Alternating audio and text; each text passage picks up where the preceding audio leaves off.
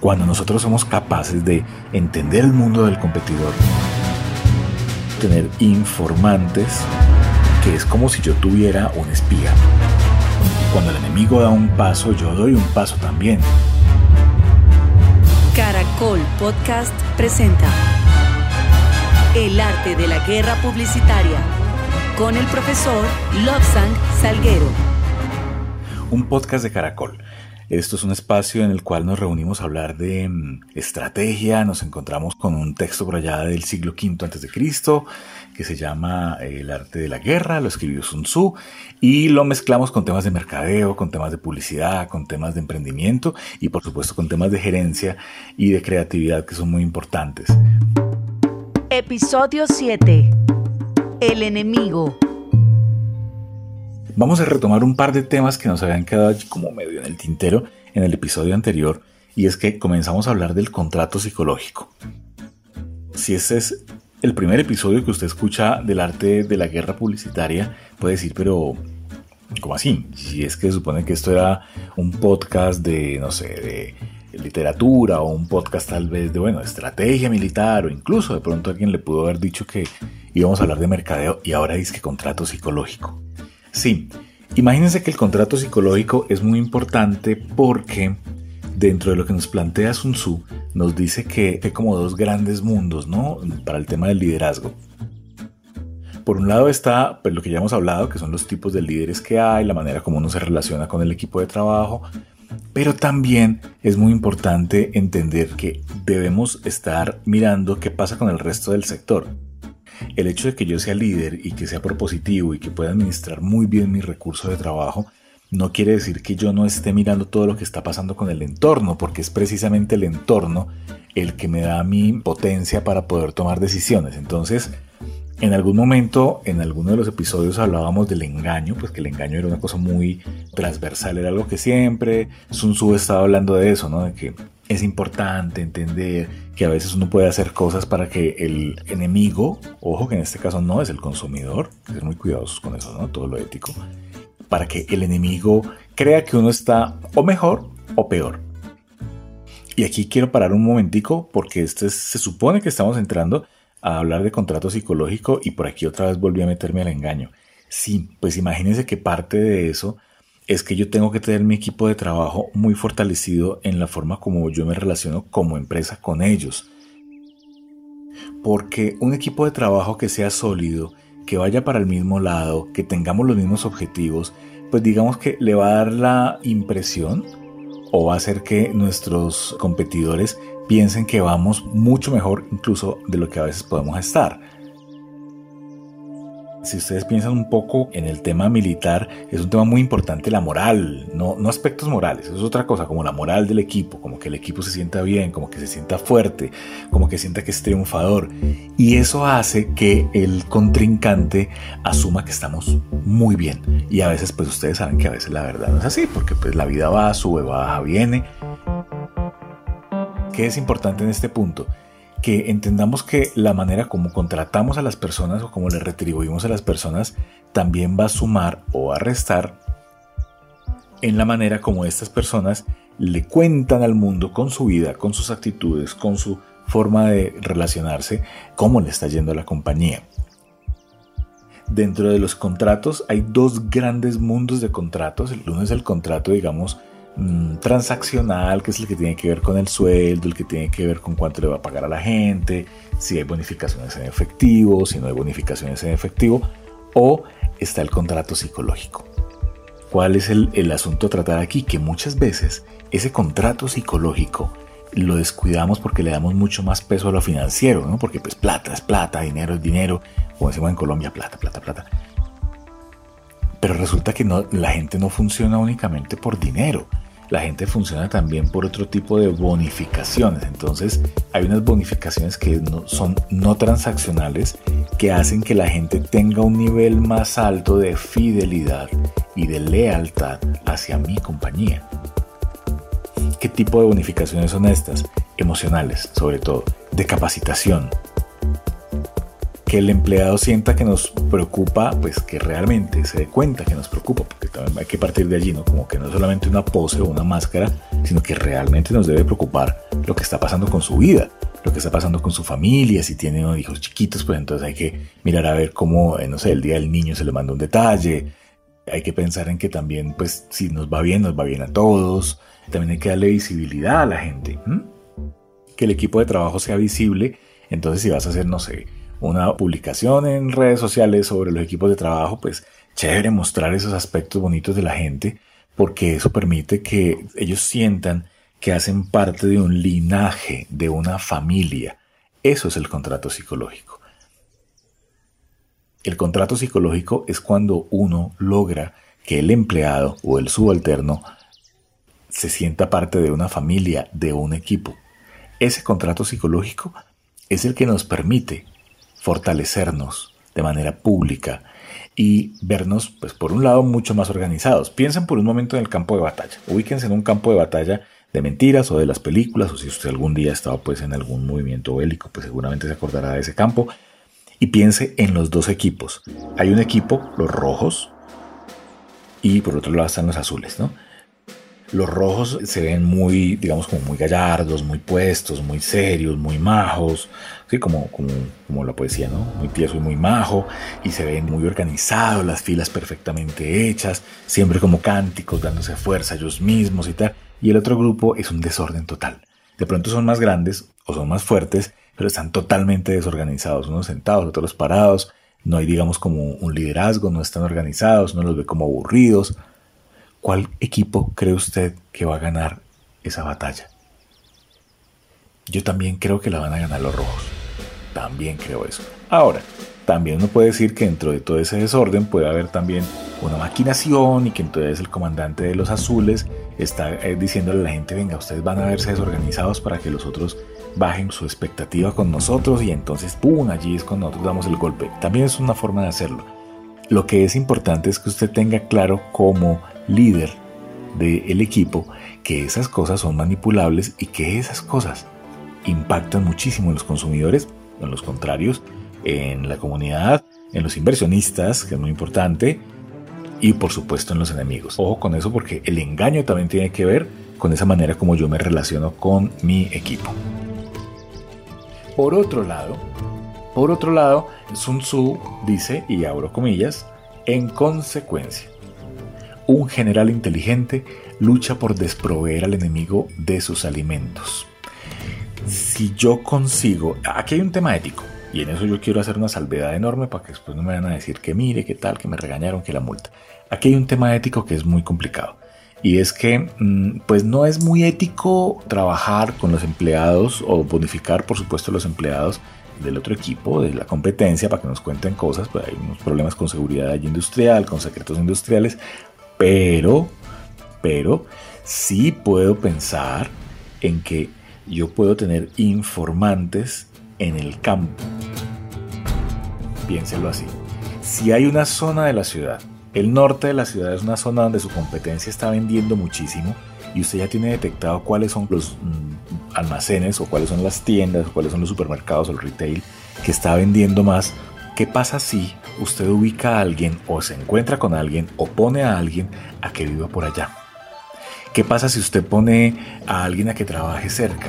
¿Qué pasa si usted, mm, digamos que mueve un equipo de investigación para allá y a ese equipo de investigación usted le va a poner como misión que le diga cuáles son los movimientos, cómo hablan, cómo negocian, a qué hora llegan, cómo llegan vestidos, si es capaz, si tiene la capacidad, pues que usted pueda analizar cómo se relacionan comercialmente con la competencia. En ese caso ese movimiento se puede volver muy interesante porque no quiere decir que vas a tener una persona que trabaje adentro de la compañía competidora, pero sí alguien que está muy cerca. Por ejemplo, un proveedor puede ser un muy buen informante, un muy buen topo esos informantes, esos topos son esas personas que nos ayudan a saber qué es lo que está pasando al otro lado.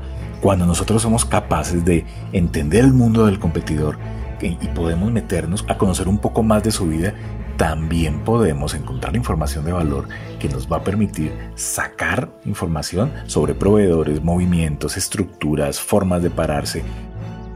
Por ejemplo, recuerdo que a IBM hace muchos años le llamaban el gigante azul cuando era esta pelea pues enorme entre IBM y Microsoft todo hace tiempo, ¿recuerdan? y a ellos les llamaban el gigante azul, pues por sus colores corporativos. Los vendedores cuando iban a alguna actividad se vestían todos con el mismo vestido, todos eran grandes y tenían unos vestidos muy vistosos, azules, muy bonitos. Entonces, claro, cuando llegaban los vendedores que no eran de IBM y veían a tres, a cuatro, a dos personas vestidas iguales, muy altos, muy bien, con el corte de cabello muy limpio, con una actitud muy fuerte, muy ganadora, pues los otros inmediatamente, desde lo psicológico, perdían terreno. Y eso es una táctica que yo puedo filtrar con el informante que tengo al otro lado porque ese informante me puede contar cosas que a mí me sirven bastante. Hay una frase, de nuevo, otra frase que tenemos por aquí de Sun Tzu que dice, si utilizas al enemigo para derrotar al enemigo, serás poderoso en cualquier lugar a donde vayas. Es muy importante tener en cuenta que eh, los enemigos que nosotros tenemos que realmente no son enemigos en el juego este comercial, porque igual en algún momento podemos pasar a trabajar con esa competencia. Ese enemigo que nosotros tenemos es una compañía que también tiene procesos y que muchas veces la información que se va filtrando de ellos en medios de comunicación, que se va filtrando de ellos a través de redes sociales o que se va filtrando de ellos en noticias especializadas o no especializadas, es información que es como si yo tuviera un espía adentro de esa compañía las empresas o las organizaciones muchas veces son muy descuidadas con la información que dejan pasar hacia afuera. Y esto nos permite a nosotros entrar muy fuerte, ser muy analíticos de las cosas que se están dando. Entonces allí la recomendación es que tu enemigo se vuelva su enemigo. Esa filtración de información por parte de ellos sea una información que yo estoy recogiendo. Eso implica que yo esté todo el tiempo recogiendo, recogiendo, recogiendo y monitoreando información. ¿A qué me lleva eso? A que yo tengo que, una vez que tenga identificado vía participación en el mercado o vía números gremiales o lo que sea, quiénes son mis competidores más, más directos o más peligrosos, pues yo tengo que estar en un proceso de monitoreo constante. Y ese monitoreo constante lo que implica es que no es solamente hacer un análisis de las cifras que salgan como de manera oficial, sino también de lo que pasa en redes sociales y en medios de comunicación. Pero hay una cosa que no se nos puede olvidar, y es que ese error que el otro comete, también lo puedo cometer yo. Primera enseñanza que nos da Sun Tzu aquí. El enemigo puede ser su propio enemigo y tu mejor amigo. Segunda enseñanza hay que estar filtrando la información que sale de tu compañía. O sea, así como nosotros nos fijamos en lo que hacen los demás, ellos también se fijan en lo que hacen nosotros. Entonces hay que ser muy cuidadoso con las líneas de mando en comunicación, qué se está diciendo, qué se está filtrando, qué está saliendo y de qué manera nosotros podemos hacerle un buen manejo a eso. Vuelvo al tema del engaño para que el otro, para que tu enemigo crea cosas que puede que no estén pasando. Los canales de comunicación también los podemos manipular y eso es una de las cosas que nos está contando muy claramente Sun Tzu. Es usted tiene manejo de la comunicación y usted tiene manejo de lo que el enemigo hace. La última frase con la que nos quedamos hoy de El arte de la guerra de Sun Tzu dice así. Un verdadero maestro de las artes marciales vence a otras fuerzas enemigas sin batalla conquista otras ciudades chinas sin visitarlas y destruye a otros ejércitos sin emplear mucho tiempo. La magia de la estrategia, como la plantea Sun Tzu, no es entrar a la contienda, no es entrar a la batalla, es realmente entender que los movimientos del enemigo son mis movimientos también. Cuando el enemigo da un paso, yo doy un paso también porque quedarse quieto de alguna manera también es tomar una decisión, ¿no? La decisión de moverme o de quedarme quieto. Y lo que yo hago, como lo plantea Sun Tzu, es encontrar la manera de no tener que entrar en una batalla, que en el caso del mercado y la publicidad muy seguramente va a pasar por el tema precio, porque la forma, digamos, entre comillas, más fácil de ganar una guerra, hablando de negocios por supuesto, es bajar precios. Uno baja precios con un producto bueno, bien posicionado y inmediatamente el mercado te responde. Eh, pero a costa de qué? A costa de tu estabilidad, a costa de tu ganancia, a costa incluso de la imagen del producto, porque piénsenlo así. Imagínense que ustedes llegan a un sitio donde venden, no sé, joyas o relojes y ve un aviso que dice Rolex en promoción 300 dólares. Usted dice,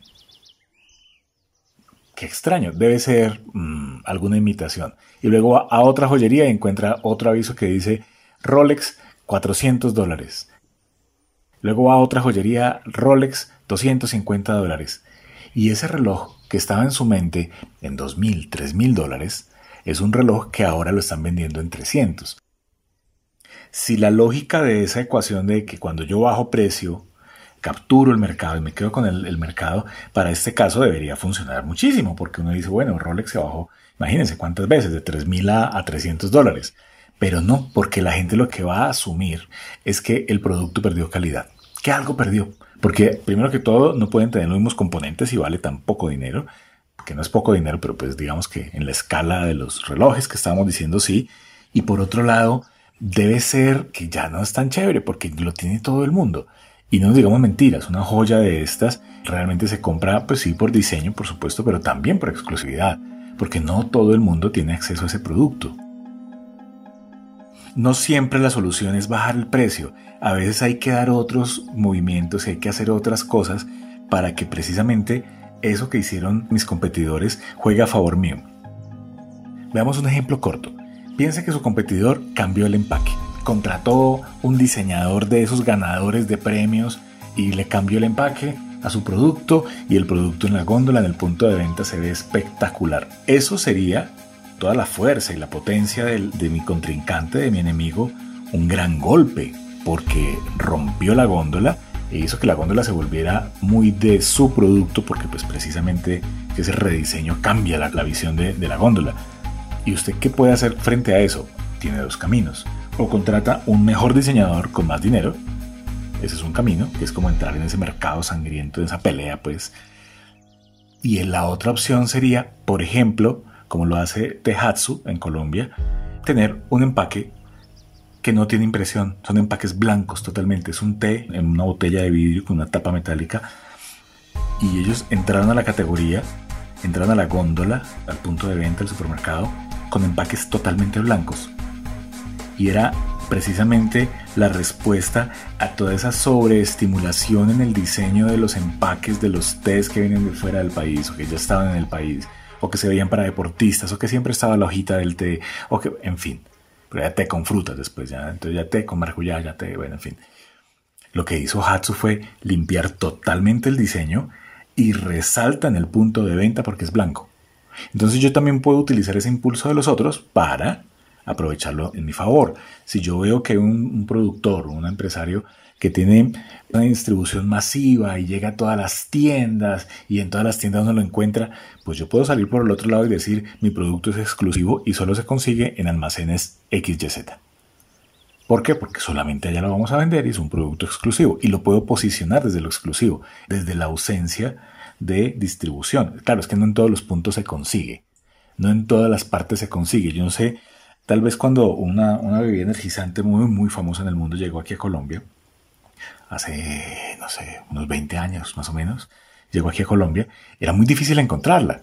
Era tan difícil que en las tiendas o en los supermercados o en las tiendas de conveniencia donde se conseguían, las neveras tenían llave porque era carísimo. Era carísimo, era muy, muy, muy costoso. Por supuesto, entonces era como que si te ibas a tomar una lata de este producto y te veían, la gente asumía que vos tenías capacidad adquisitiva para pagar eh, un dinero importante por esa lata y digamos que de alguna manera te daba algo, ¿no? Te daba ese, ese halo de exclusividad también a vos como consumidor, como cliente. Después se dieron cuenta que podían solucionar un par de cositas de distribución, entraron al mercado, está en todas las tiendas, en todos los supermercados, en todos los en absolutamente todo el mundo de distribución de este tipo de productos en Colombia y ya es un poquito más costoso que una, un refresco que una gaseosa normal, pero ya no te da estatus.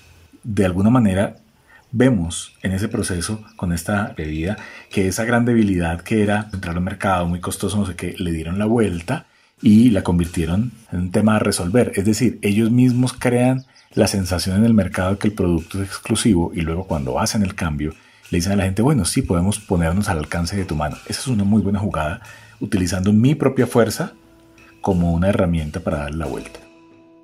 Esto era básicamente el capítulo con el que estábamos trabajando, este es el capítulo 7, entrando a la segunda parte ya de lo que es la profundización del manejo del enemigo, por ejemplo, en el caso de este episodio.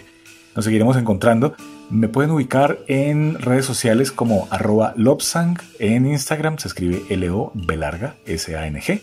Muchas gracias por la gente que ha saludado, la gente de Guatemala que estuvo saludando, Hernando en Guatemala que estuvo saludando en estos días y otras personas que también me han escrito, eh, me escriben de acá de Colombia, de la, de la parte norte. Muchísimas gracias por el saludo y también de Perú y de México. Un par de saludos también. Estuvo bonito porque comenzamos a tener una mini conversación allí sobre, hey, yo quiero hacer esto como una mini consultoría allí. Estuvo muy chévere. Esto es El arte de la guerra publicitaria en Caracol y nos encontramos después. El arte de la guerra publicitaria. Caracol Podcast. Encuéntranos en Instagram como arroba Caracol Podcast y envíanos tu mensaje. Chao.